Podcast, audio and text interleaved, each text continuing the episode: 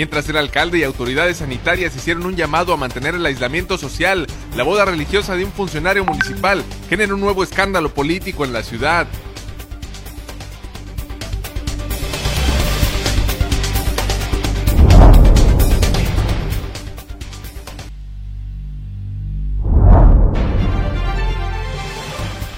por supuesta complicidad en la ampliación del mandato de gubernatura de 2 a 5 años. Francisco Vega de la Madrid Jaime Bonilla Valdés fueron acusados ante la Fiscalía General de la República, así como los diputados locales, alcaldes y regidores que aprobaron dicha reforma.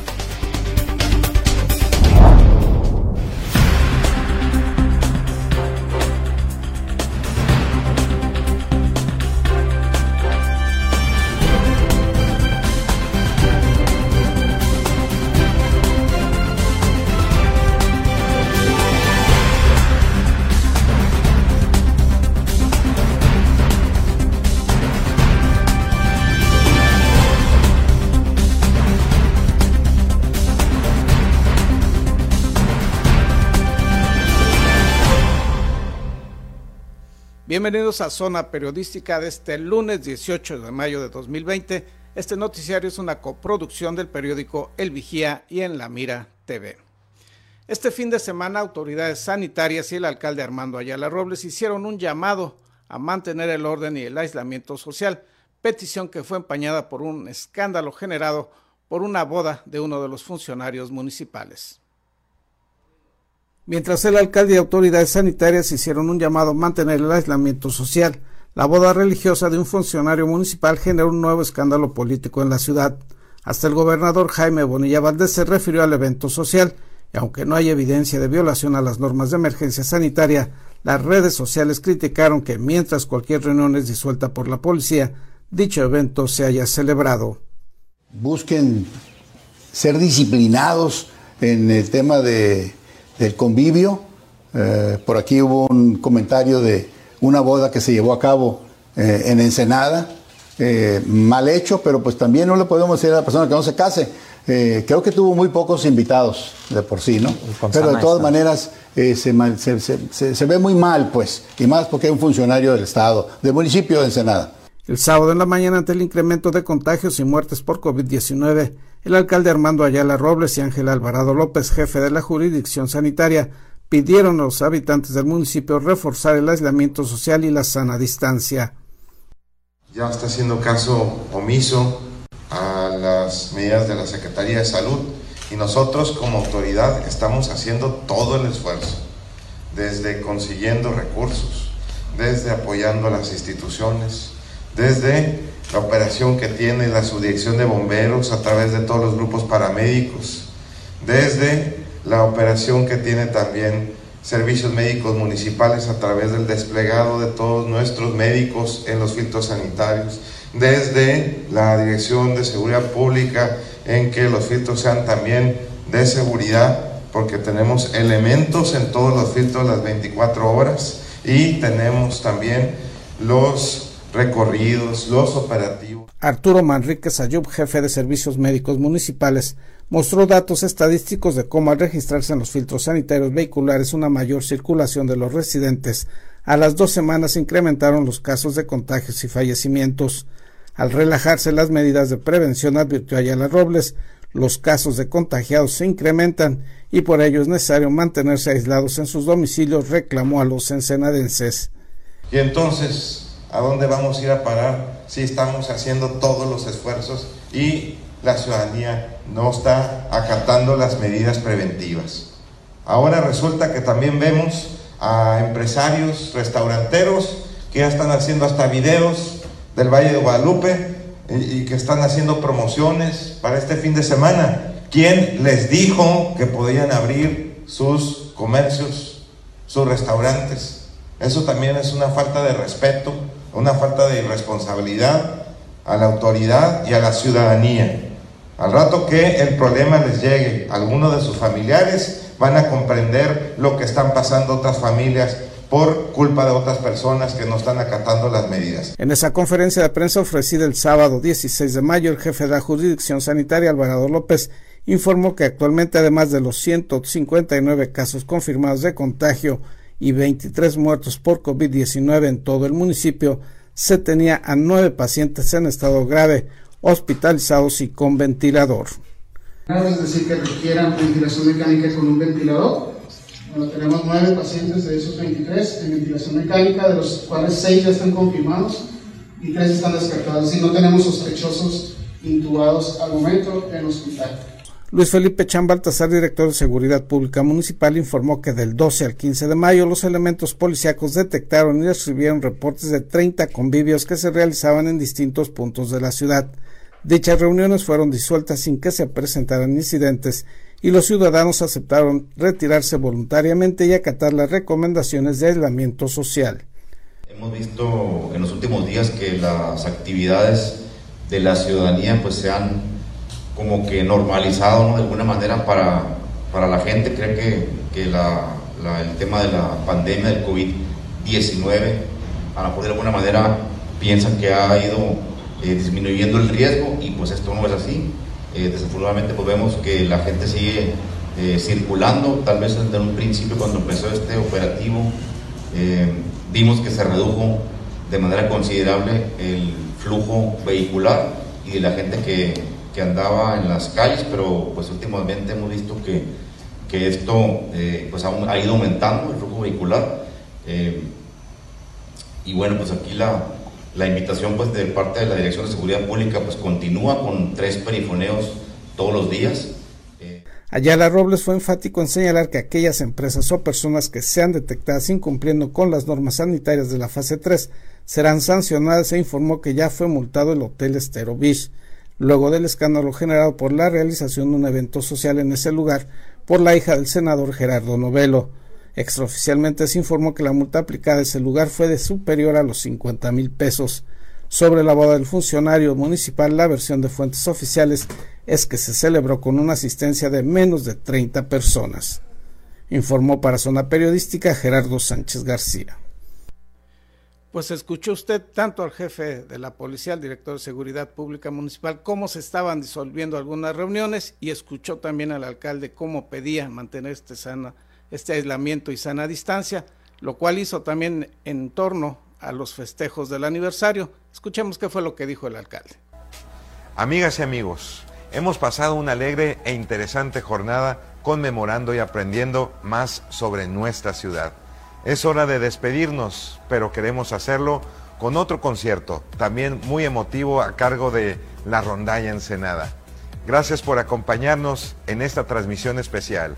Si todo va bien y la Secretaría de Salud considera que no hay riesgo para nuestra comunidad, prepararemos la celebración oficial en los próximos meses. Feliz 138 años de fundación a Ensenada y recuerden que el compromiso es de todos. Sin embargo, lo dicho por el alcalde no se respetó en los hechos, pues ve usted las imágenes de este concierto organizado por la propia autoridad municipal, en la cual se reúnen más de 30 personas, no llevan cubrebocas y no se respeta la sana distancia. Estas son las imágenes.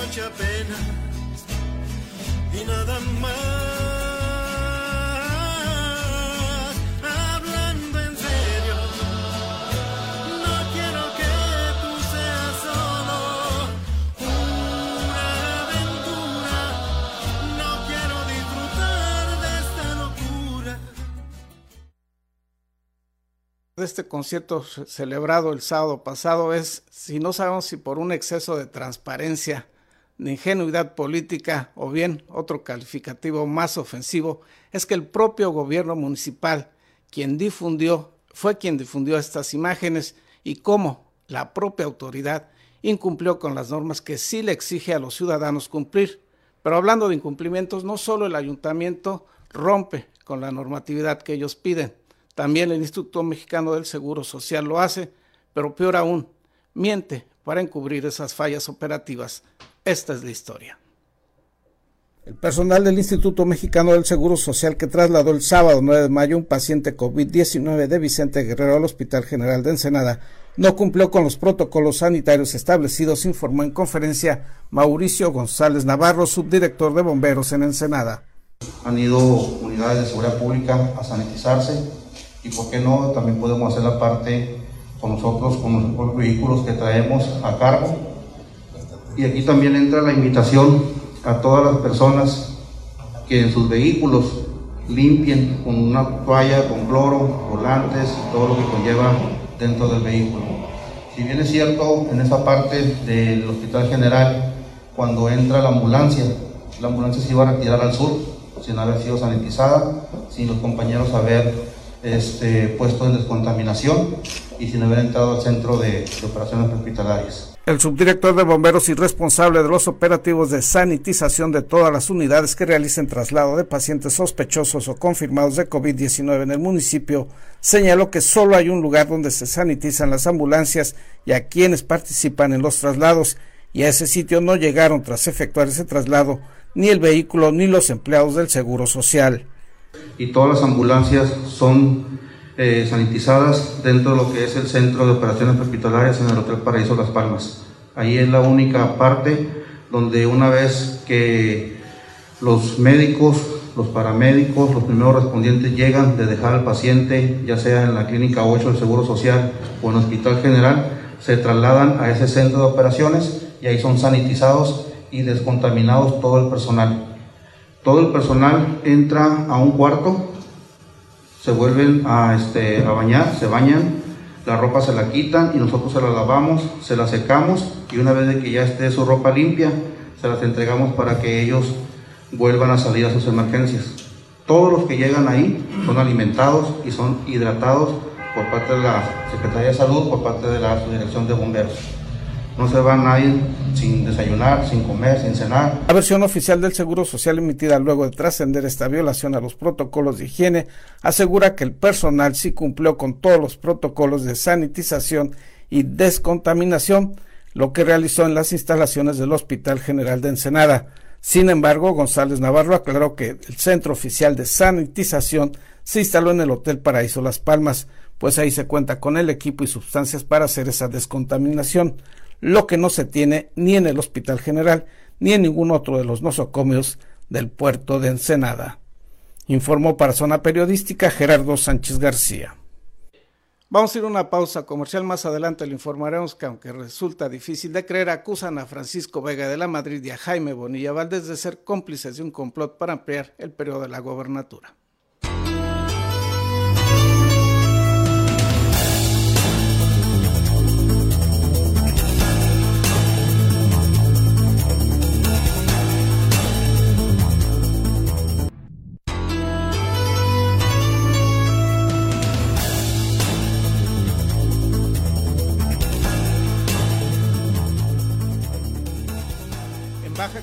Es muy alto el número de empleados del sector maquilador que se han visto infectados por el COVID-19. Isabel Guerrero Ortega nos informa al respecto.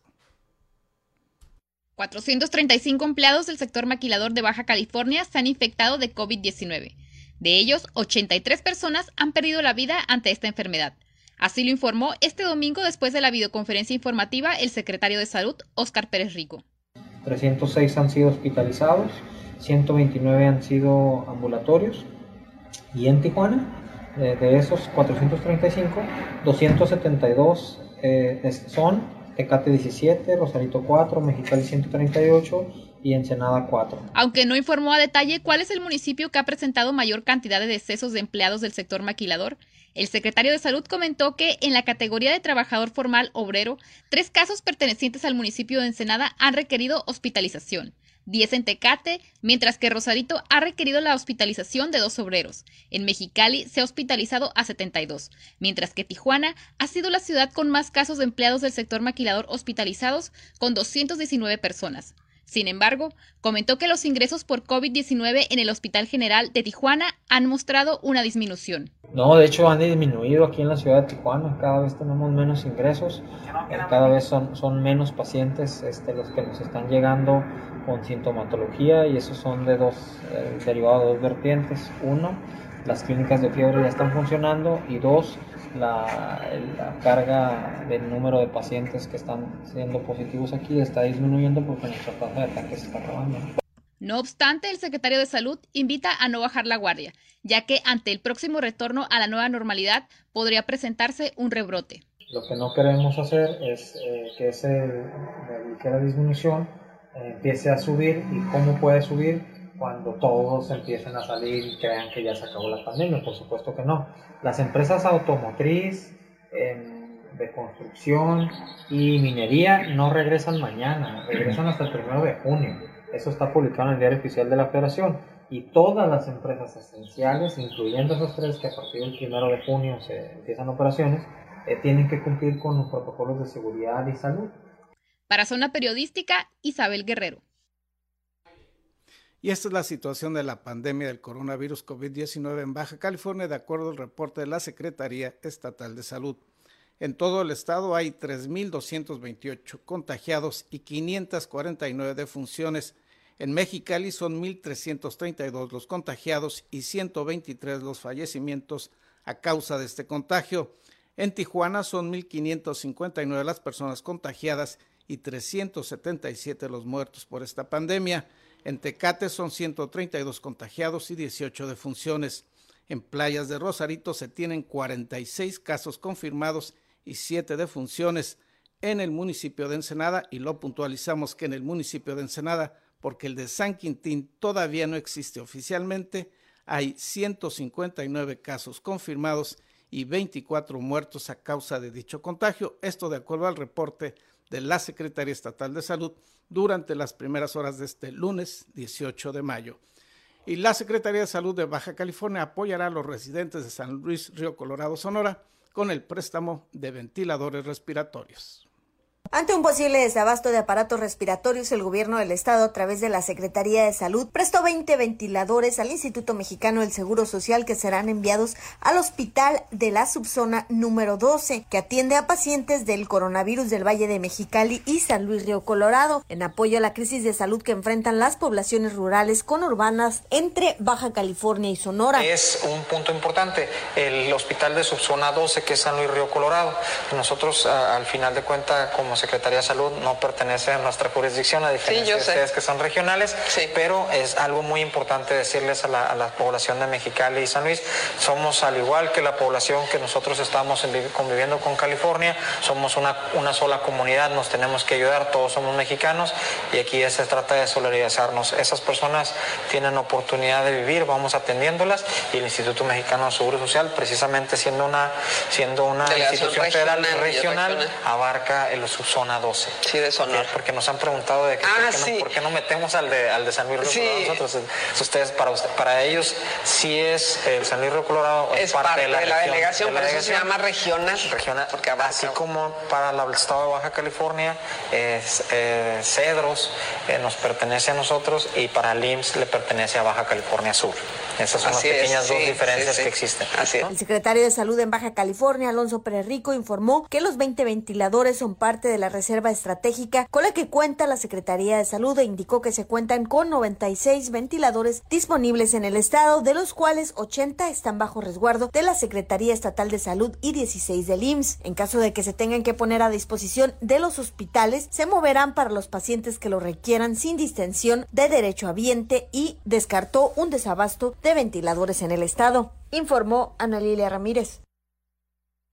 California se han entregado miles de despensas a personas que se han quedado sin empleo a causa de esta crisis sanitaria.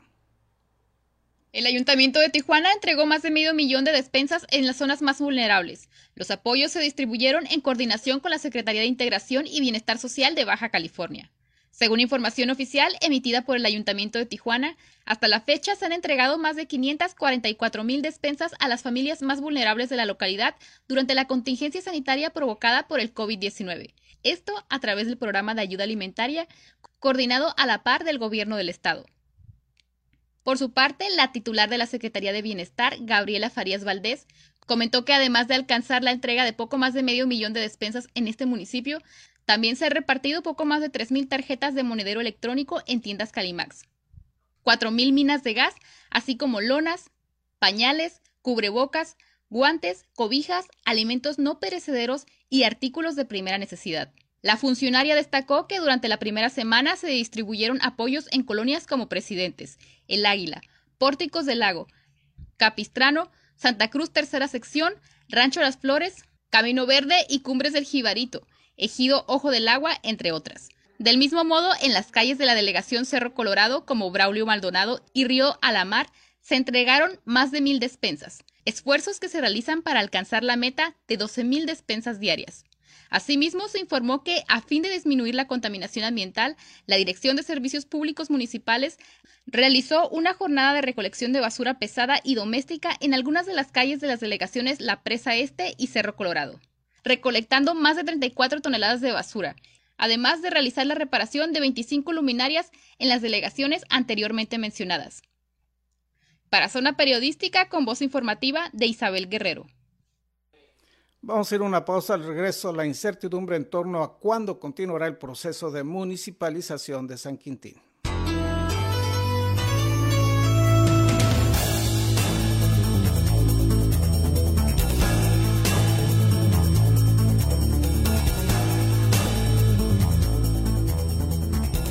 Plataforma digital de Ensenada.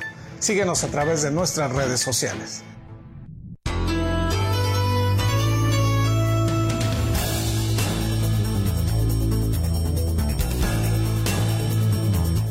Gracias por continuar en nuestra sintonía. Les recordamos que ya puede seguirnos también a través de las plataformas de YouTube, así como por Spotify. Este fin de semana, militantes panistas acusaron a Francisco Vega de la Madrid y al gobernador Jaime Bonilla Valdés de diversos delitos. Estos son los detalles.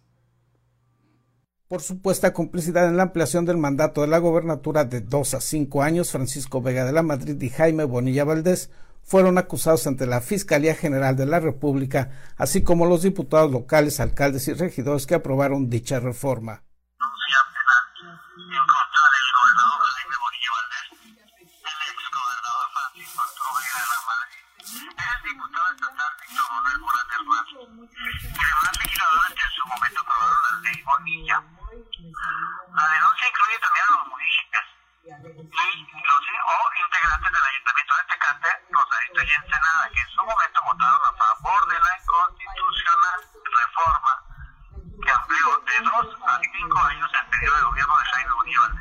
Sócrates Bastidas Hernández indicó que dicha denuncia se presenta por los delitos de coalición de funcionarios públicos, tráfico de influencias, operación con recursos de procedencia ilícita y enriquecimiento ilícito.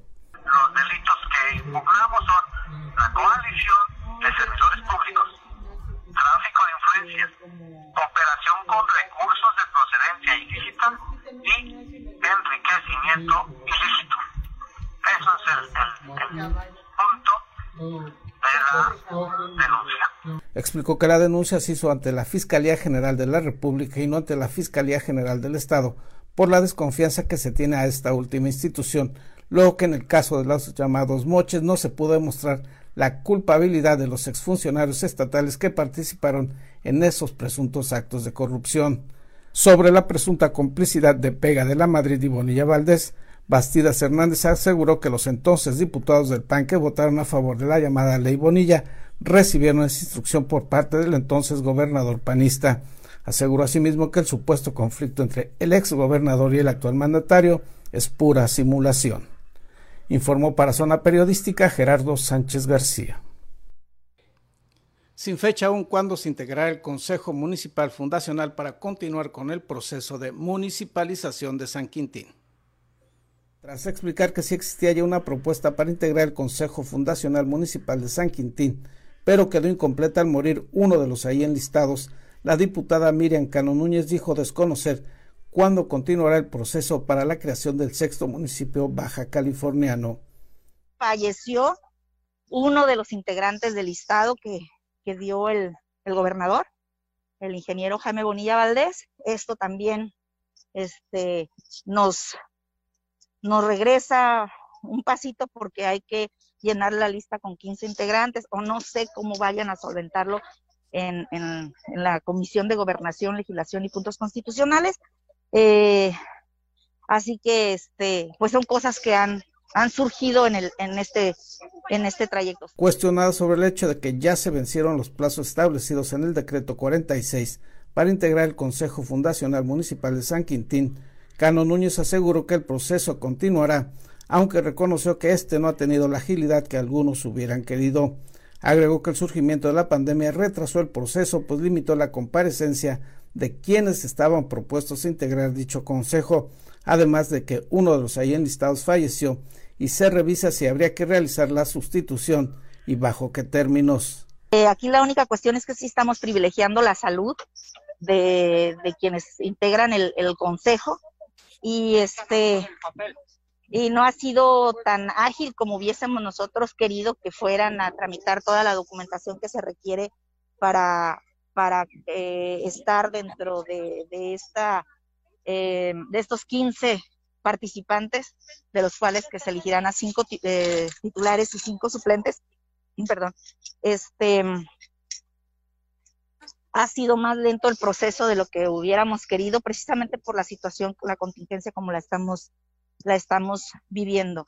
Sobre el vencimiento de los plazos establecidos para integrar el Consejo Fundacional Municipal, aseguró que esa situación lo tendrá que resolver la Comisión de Legislación y Gobernación de la vigésima tercera legislatura, de la cual dijo ella no forma parte. Eh, las entrevistas, pues yo creo que tendrán que ser virtuales, no sé, eso ya corresponde a la Comisión de Gobernación, Legislación y Puntos Constitucionales, que no es una comisión a la que yo pertenezco. Desgraciadamente no estoy en esa comisión. Algo que si bien el gobernador Jaime Bonilla Valdés había enviado en tiempo y forma el listado de las 15 personas a integrar el mencionado consejo, ocurrió la muerte de uno de los propuestos, por lo que se tuvo que rehacer el listado. Puntualizó asimismo que la situación de crisis económica y sanitaria que vive México y Baja California no deberá ser un obstáculo para que la creación del sexto municipio siga adelante, sino por el contrario debe estimular la municipalización de San Quintín para que esa región pueda definir sus propias políticas de desarrollo. Informó para Zona Periodística Gerardo Sánchez García. Continúa la ola de homicidios en el municipio de Ensenada. César Córdoba Sánchez nos reporta. Tras explicar que sí existía ya una propuesta para integrar el Consejo Fundacional Municipal de San Quintín, pero quedó incompleta al morir uno de los ahí enlistados. La diputada Miriam Cano Núñez dijo técnica vamos con el reporte en torno a los homicidios ocurridos en el municipio de Ensenada en los últimos días. El reporte nos lo presenta César Córdoba Sánchez, quien nos da detalles de esta ola de homicidios que se han registrado durante todo este año en el municipio ensenadense. Una mujer con huellas de violencia y un hombre con heridas producidas al parecer por bala fueron encontrados entre el domingo y la noche del sábado, al oriente de la ciudad, y la cantidad de homicidios en mayo subió a 18 víctimas y en el año a 117. La reciente víctima fue localizada por la Policía Municipal alrededor de las 7.30 horas del domingo sobre un camino de tierra localizado entre el fraccionamiento Puerto Azul y la colonia Gómez Morín. En este sitio la corporación halló sobre la tierra a una mujer de entre 30 a 35 años, con manchas rojizas a la altura de la cabeza. Después la Cruz Roja determinó que no contaba con signos de vida. El anterior homicidio ocurrió aproximadamente a las 21 a 27 horas del sábado, en el interior de una vivienda de las calles Cordillera de los Andes y Líbano de la colonia Vista al Sol. En el patio de este domicilio, la corporación encontró tendido sobre el piso a un individuo con manchas de color rojo en el cuerpo y no respondía al llamado, Momentos después, la benemérita institución señaló que la víctima no contaba con vida. Por la tarde del viernes, un individuo fue privado de la vida en la calle Matamoros de la colonia Jesús Munguía. Minutos después se presentó otro ataque en la calle Alelíes de la colonia Lomitas, donde dos individuos fueron privados de la vida en el interior de un vehículo de color gris. Para Zona Periodística, César Córdoba. Con lo anterior concluye la edición de hoy. Les recordamos que continuamos aún en esta fase 3, en esta fase 3 de emergencia sanitaria, así que por favor mantenga el aislamiento social, la sana distancia, a pesar de que las autoridades municipales digan una cosa y hagan otra, usted como ciudadano haga lo que tenga que hacer para cuidarse usted y su familia. Muy buen día.